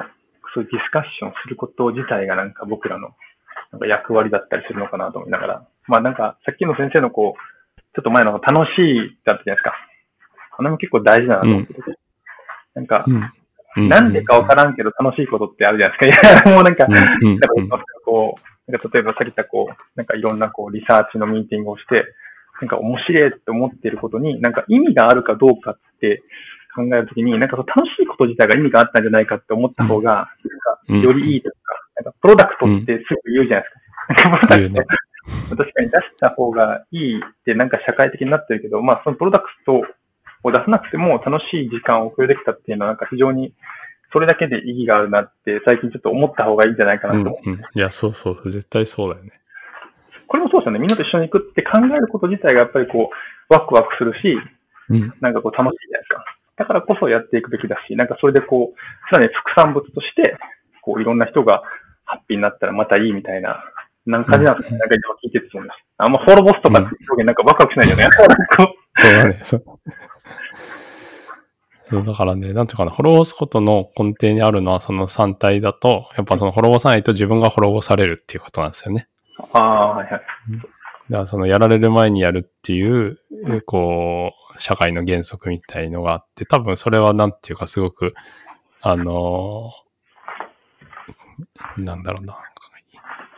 なんていうんだっけ、その、イクイクイティじゃなくて、なんていうかな、不公平みたいなのを多分生む、不平等を生む多分すごく一個源だと思うんですよね。なんか自分が悪くなるのは嫌だから先に他の人を悪くしとくみたいな。ああだからね、それはやっぱり、うん、でもなんつうかな、まあそうするとこうそれの連鎖になるんですよね、結局は。まあなんか、じゃあ他の人、で自分以外の人は自分の足を引っ張ろうとしてくるんで。あ、そう、僕これね、なんで書いたか思い出したわ。できなかったことに書いたんですけど、なんかその総合、総合診療に関していろんなステークホルダーの人がいるじゃないですか。で ああ、今さね、思い出した先生。結構、はい。そうだ、いやだから結構なんていうかな、なんかそのみんな自分の利益を、まあ、あ主張していることが多いじゃないですか。なあまあ、総合診療だけじゃないんだけど、なんかその自分のポジションとか、はい自分が関係する人のポジションが、まあ、なんていうかな、より良いものであるような形を多分目指しているっていうことが発言のこう、源になってたり、こう、行動の源になっていることが多分多いんじゃないかなっていう気はして、でもなんかそれをと、なんかその本当に全体のためにこうやってるっていうのを分けるのってすごく難しいじゃないですか。なんていうか多分その人は自分のためじゃなくて全体のために言ってるって思ってるけど、その人が言ってる全体っていうのが、まあ、全体に入ってる人が一部しかいないっていうこともあるわけじゃないですか。だから、なんつうのかな。でもなんかそれでこっちの方が合ってるとか、こっちの方がこうグローバルスタンダードだからこっちにしてとか、いや、こっちの方が日本の文脈に合ってるからこっちにしてって言って、なんていうかな。そうするとまあどっちかが切り捨てられるか、なんか、あの抑圧されることになる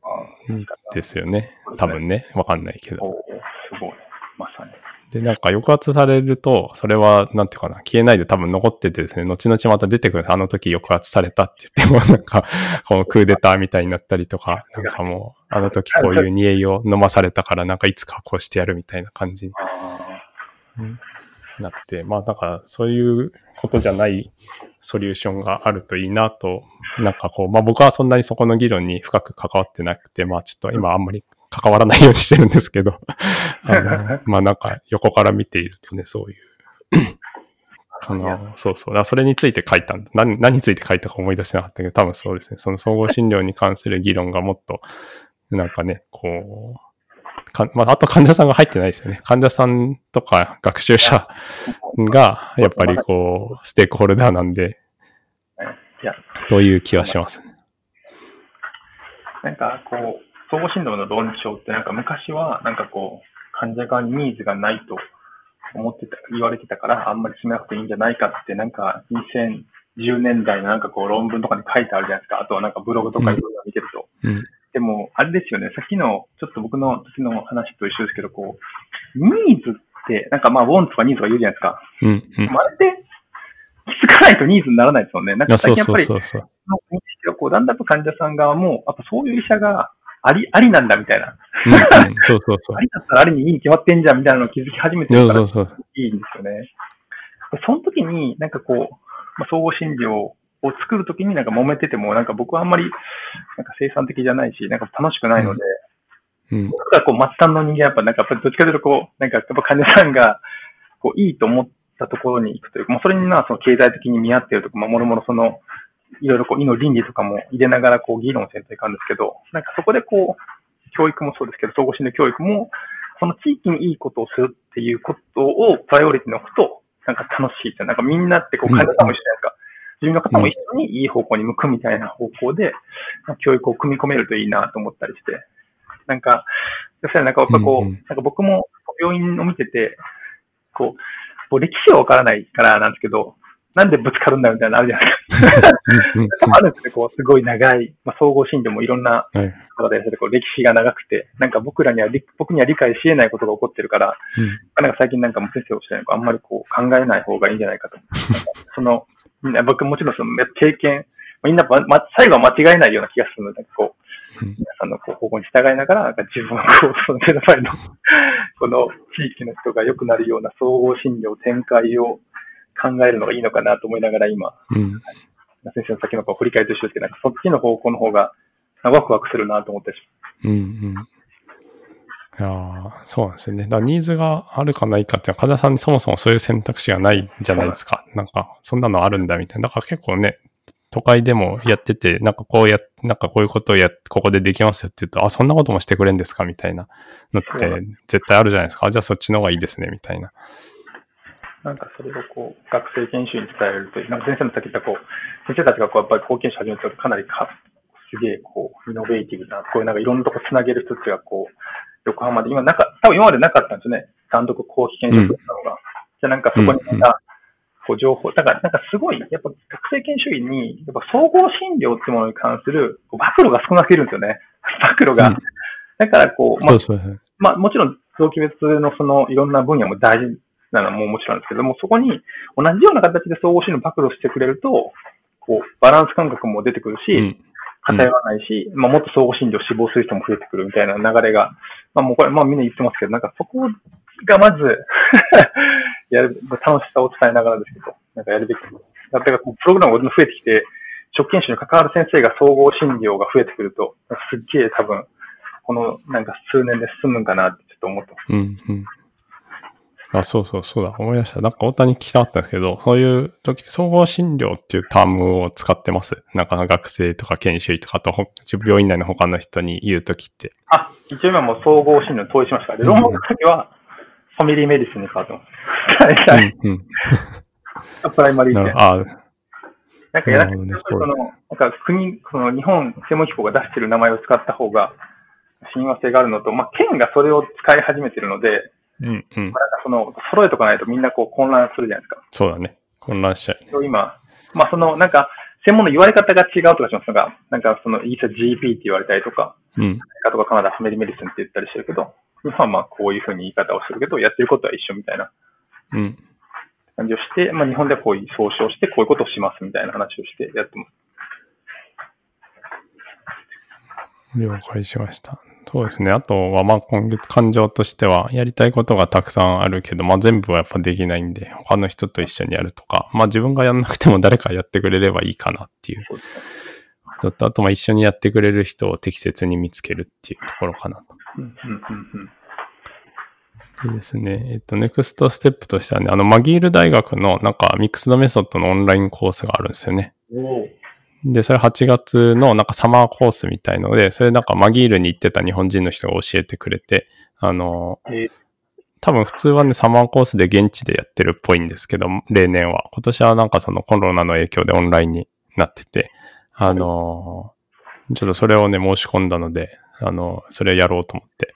おな。なんかこう、最近アウトプットが多いんで、なんか自分のためのインプットをやらないといけないなという感じで。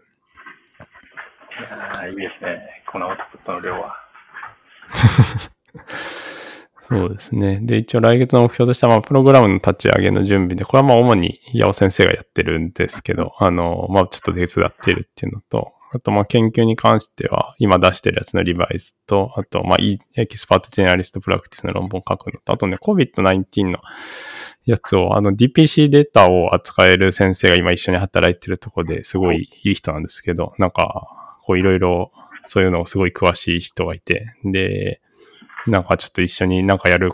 のありますかっていう話をしたときに、なんか僕はこれを COVID 関係で、ちょっとプライマリーケア関係でやりたいのがあるって言って、なんとなく言ったら、まあこういう形だったらできますみたいな感じで言ってくれて、でもなんかね、ちょっと DPC のデータがバーンって、なんか切り出されたやつをもらえるみたいなんですけど、なんかそれをこうハンドリングできる気が全くしないっていう感じなんですけど、いやいや。先生なら間違いなく、いい感じのものができますよ。期待してます。期待してます。いやいやいや。うん、だちょっとなんていうのかな。なんかそういう大きいやつはあんまりやったことがなかったんで、なんか僕の最近のイメージだと、ちょっとそういうビッグデータみたいなのやってる人が今周りにいるので、まあ、なんていうの、なんていうかな。なんかそういう、あ、こういうのあるんだっていうので、ちょっと雰囲気を理解して、で、今までは多分その、なんていうのかな。自分の施設とか関係してるとこっていうので、やってて、であとちょっとそれの間ぐらいのサイズ感として、その横浜市とか、なんかこう、それぐらいの範囲の、まあ、医療政策とかに関わるような研究がうんできると、多分なんていうかな、国全体っていうのはね、この DPC のやつとかはできるけど、そのチェンジをそこにもたらすっていうのはなかなかちょっと難しいし、イメージも自分でもわかんないじゃないですか。だから、で、まあ、病院内の質改善とかそういう研究とか、あとまあ、市とかぐらいの単位までの、こう、なんか自分が実際コミットしている地域での、その医療政策に関することとか、なんか実際にこう改善に寄与できそうなサイズ感での、こう、研究みたいなのが、なんかこう、できると良いかなっていう感じですかね。あ。なんか多分それであれですよね、インパクトファクター多分決まってるんですよね。なんか僕もこう、最近いろんな論文見ててこう、やっぱなんか5とか、なんかそういう、うん高くなると、なんかそういう規模感じゃないですか。なんか多分視野の広さが全然違うなと思って。うん、うん、なんかうん。組ぐらいに行くとなんかすげえこう、なんか多分引用される数も増えてくるし、なんかそういうう、ん大きい。でもなんかこう、先生やったらこうなんか、今のこの JGIM とか BMC ってこう、どっちかというとあれ、こう、ミドルというかこう、なんか、うん。うん。そうだね、そうだね。で、地域内がもっとちょっとこうね、こう、それぞれ国の論文になったりとかなって、最近ちょっと先生の話聞いて、で COVID のその、僕もなんかこの DPC でってなんか100万とか、200万とか こうもうなんか僕あんまり見たことなかったけど、うん。95%しな感が点になるんですよね。それが、おおと思ってこの間。なんかそういう、でもあれはあれででもあれですよね、ないと、